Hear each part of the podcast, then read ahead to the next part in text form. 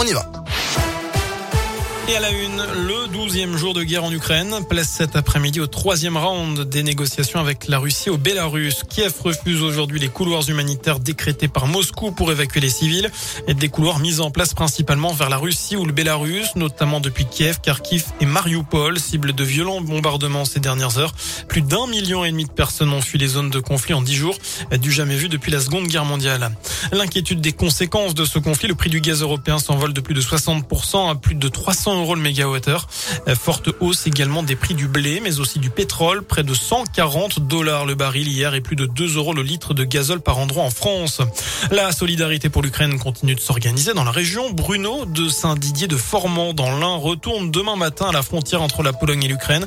On en avait parlé sur Radio Scoop. Il a déjà effectué un premier voyage de 4800 km vendredi dernier avec son van pour ramener deux familles.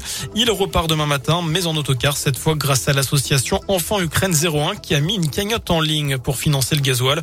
Bruno veut venir en aide aux Ukrainiens en les mettant en sécurité dans la région indinoise et il ne s'arrête pas là.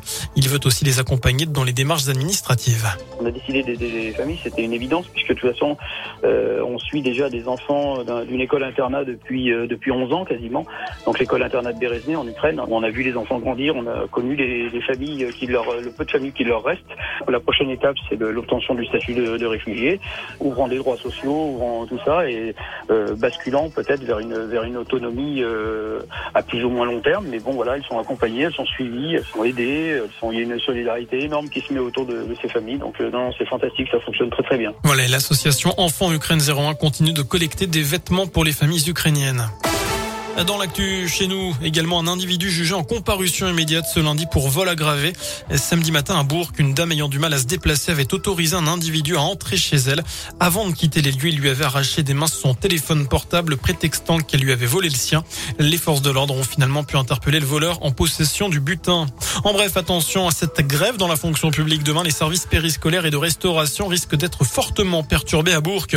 Ma sécurité, c'est le nom de cette nouvelle application lancée aujourd'hui. Elle est censée faciliter les contacts entre les forces de l'ordre et les citoyens, notamment en cas d'urgence. Il est ainsi possible d'avoir à disposition 24 heures sur 24 un gendarme ou un policier. Les utilisateurs peuvent notamment chatter directement ou déposer une pré-plainte en ligne. Enfin, la mort d'un ancien entraîneur emblématique du FC Bourg-Perona, Pierre Moron, est décédé la nuit dernière à l'âge de 62 ans. En 1998, il s'était hissé avec le club indinois en quart de finale de la Coupe de France de football. Il aura également coaché des équipes comme Charnay-les-Macon, Ou encore Saint-André-sur-Vieuxjon. Voilà pour l'essentiel de l'actu sur Radio Scoop. Le prochain point avec l'info, ce sera dans une demi-heure. Je vous souhaite une excellente fin de journée.